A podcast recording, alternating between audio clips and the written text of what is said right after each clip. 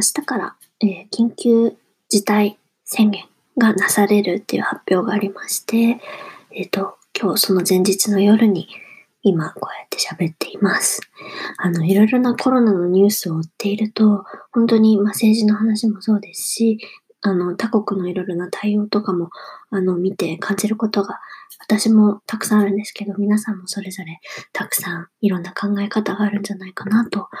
思っています。ただやっぱり日本政府のというか、まあ、日本の政府だけじゃなくて、住んでる人だとか、日本人がどうっていうふうに、あの、頭ごなしに全てを否定するつもりはないんですけど、やっぱりすごく、あのー一つの考えだけでコンセンサスを取って進んできて、発展したように見せてきた社会なんだな、日本社会はっていうのをすごく、あの、痛感して胸が痛くなることも最近多いなっていうふうな実感があります。っていうのも、そうですね、いろいろな、あの、政府が例えば誰に、えっ、と、保証金を出すのかだとか、あの、今回コロナのこのウイルスが広まったこの流れだとか経路とかを見て何々人がどうちゃらだだとか、あの、すごくあれですね、あの、職業差別だったり、あの、レイシスト的な発想だったり、あの、自分以外のもの、角度だったり、立場だったりからものを見るっていう、その思いやりとかそういうこと以前に、あの、なんでしょうね。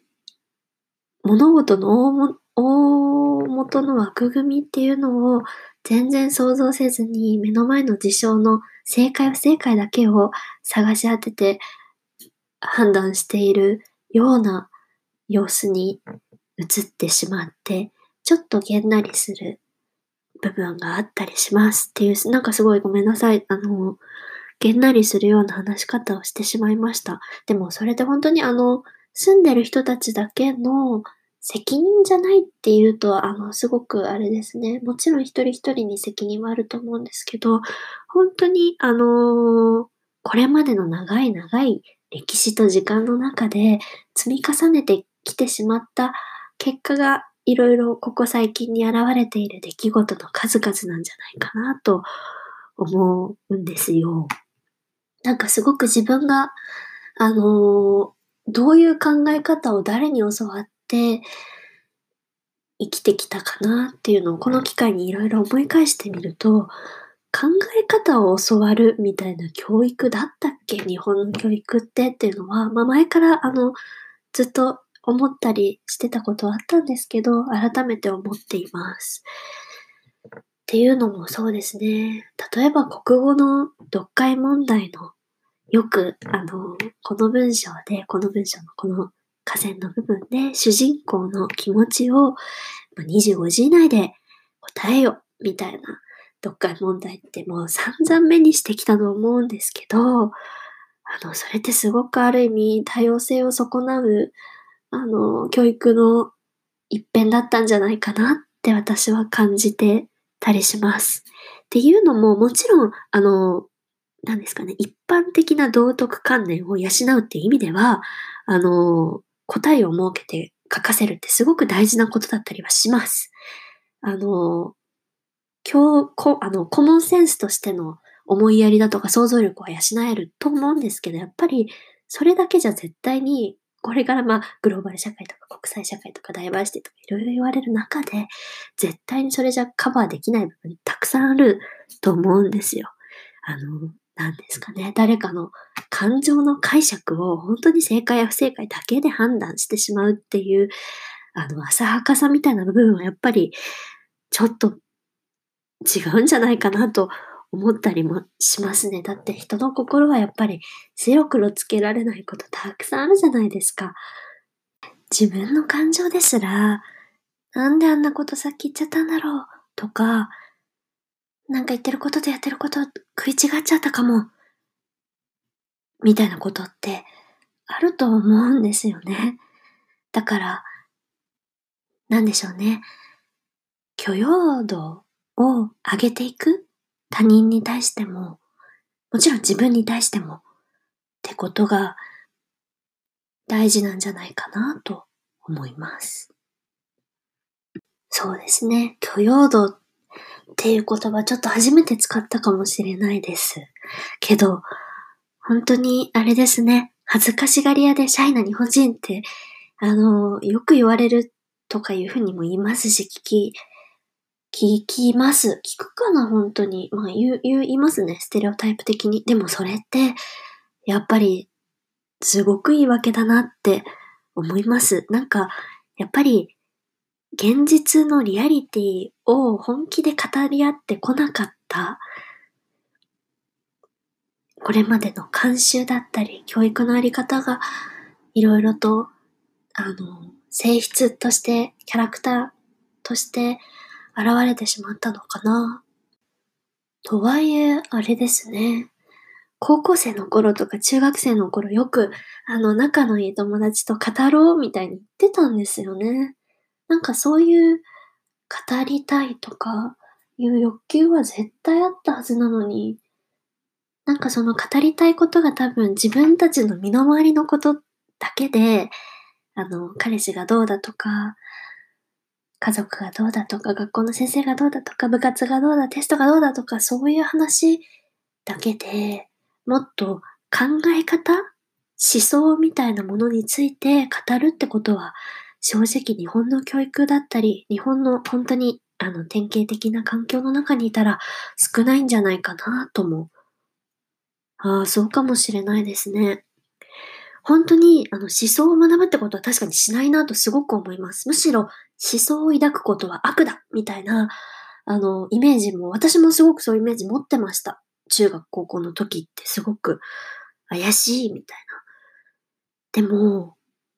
なんでしょうね。それでやっぱり答えありきで考え方を勉強してなかったってことなんですよね。もちろんその思想って、あの、勉強したからといってその思想になる必要もないし、フォローする必要も全然ないのに、なんかそういう悪だって思っちゃうってことは、そういう心理が働いてたんでしょうね。でもやっぱり本当に思想を学ぶこと、まあ、宗教もそうだと思います。実存、例えば実存主義とか、ニーチェがじゃあその時どう考えたとか、まあ、なんかそれだけじゃない、本当にたくさんの思想、本当に西洋思想だけじゃなくて東洋の私たちが持ってる思想だったり、あの、アフリカ、南米、アボリジンといろいろ本当にあると、あるはずなんですけどね、多様な思想が。で、やっぱりそういうのを知ってた方が、こういう考え方の人が今この世界には一部どこかにいるんだな、この地域にいるんだなとか、仮にその思想が今はあの言われなくなってしまった古い思想だったとしても、じゃあその思想の影響を間接的に受けてる人がこの世界のどこかにいるんだっていう、その枠組みを知ってるだけで、例えば出会った目の前の人の考え方の形が星型だったとしても、それで自分の、例えば考え方の形がハート型で形が合わないって時も、枠、型を知ってれば自分のハート型を溶かして星型にしてあげることができると思うんですよね。すごく理想論ですよ。でも、できると信じてたりします。なので、うん。そうですね。そしたら、しかも、あ、この人、この地域のこの文化圏の人だから、もしかしたらこういう表現したら傷つけちゃうかもしれないとか、よく思わないかもしれないなっていう、あの、とこまで考えが及ぶじゃないですか。それってやっぱり、ね、自分への戒めも込めて思いやりってすごく知性だなと思うので、いろいろな考え方を勉強する。誰かが何かをしたときに、なんかその裏側にある、どういう思想でやったのかな？わ、わざわざ思想って大きい言葉使わなくても全然いいですよね？考え方、どういう考え方でやったんだろう、この人は。って、ちょっと引いて、許してあげてみる？許してあげてみるじゃないな。難しいですね、日本語って。まあ、そうですね。まあでもそういうことなのかな。そういう寛大さを私もちょっと持っていたいなと、改めて、えっ、ー、と、自分に言い聞かせたりしました。という、ちょっとあんまポジティブじゃないポジティブ、別にネガティブでも全然ないんですけど、まあね、そういう話をぐわーっとしてしまいました。あのー、いろいろ物事を肯定するのも批判するのも、えっ、ー、と、人間の権利だと思いますが、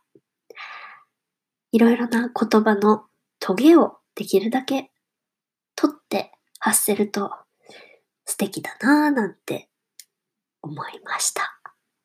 はい。皆さん、えっ、ー、と、ロックダウンしてしまう場所に住んでる人も、そうじゃない人も、自分の体を一番大事に、そしてその次は自分の周りの人の体を大事に過ごしてください。というわけで、失礼します。